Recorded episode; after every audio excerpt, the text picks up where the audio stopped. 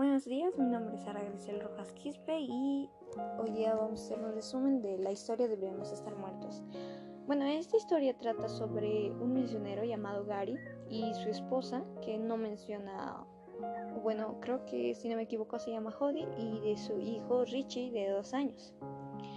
Bueno, todo esto comienza cuando un joven estudiante del seminario llamado Salomón invita a aquella pareja de esposos para que vayan a su isla en el lago Victoria. Entonces todo queda planeado y ya habían hecho los arreglos para la misión en Kenia y hasta había habido un grupo grande de personas que iban a viajar unos 29 kilómetros desde una gran piragua.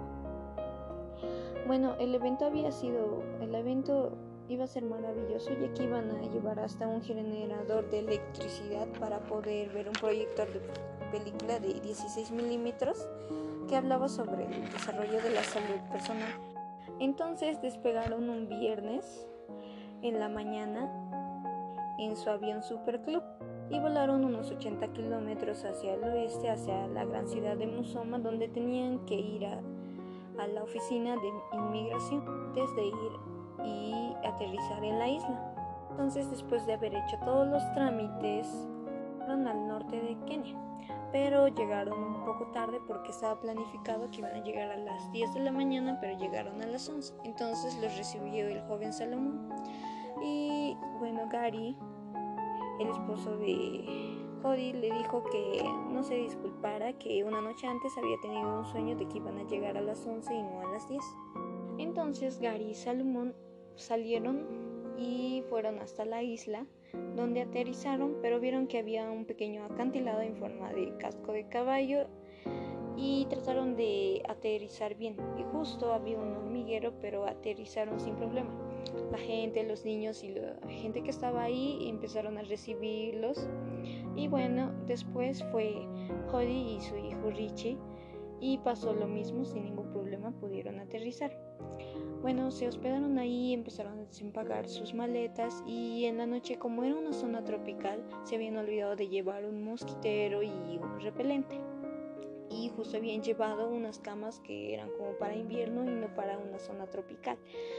Dormieron tranquilamente hasta que a la mañana siguiente su hijo Richie despertó con unas 83 picaduras en la carita y que eso podría llevar a una malaria. Bueno, esa noche la pasaron mal, pero ya la siguiente noche eh, ya pudieron descansar más tranquilos. El día domingo en la mañana salieron de la isla y pensaron ir a la misión cercana a ir a traer huevos de las gallinas que bueno eran importadas desde los Estados Unidos. Bueno, al no poder aterrizar donde querían ir, estuvieron zumbando arriba de la casa del tesorero de Kissy. Entonces el señor Don y Luis fueron al lugar de aterrizaje junto con Gary y fueron a traer unas 12 docenas de huevos. Y entonces tenían que regresar a la ciudad de Musoma para declarar las 12 docenas de huevos como importación.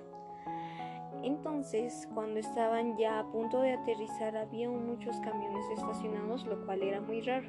Y cuando ya estaban aterrizando, vieron a muchos soldados que estaban apuntándolos con sus metralletas.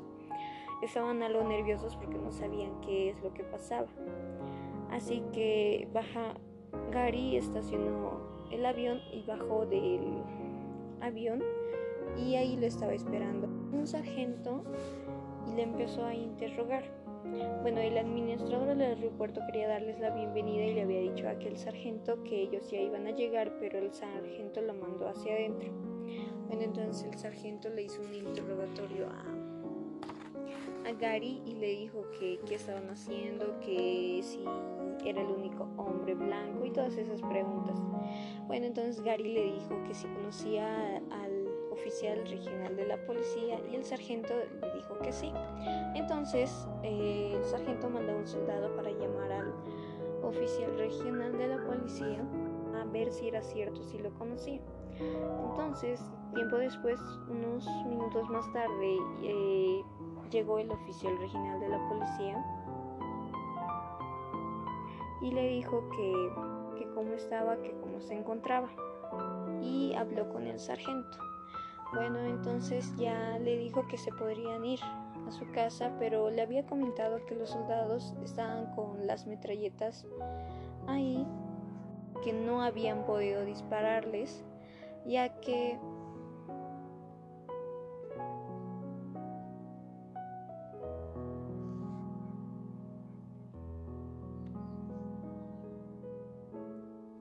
las metralletas no, no funcionaban, porque ese día los soldados tenían la orden de disparar a cualquier persona que bajara de su avión.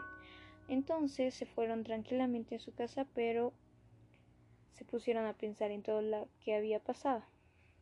Y bueno, entonces Gary tomó el avión y se fueron de ahí.